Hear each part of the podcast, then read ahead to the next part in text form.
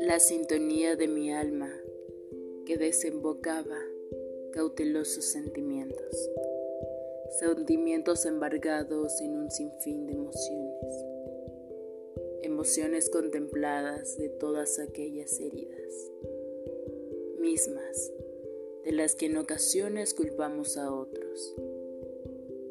Pero es importante recordar que mal está el que daña y el que lo permite. Así que vuela, vuela y construyete.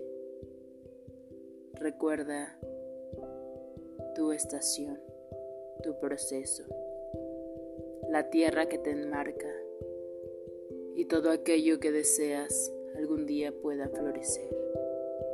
Solo así lograrás tomar las decisiones que te hagan sentir humano, porque no es destino.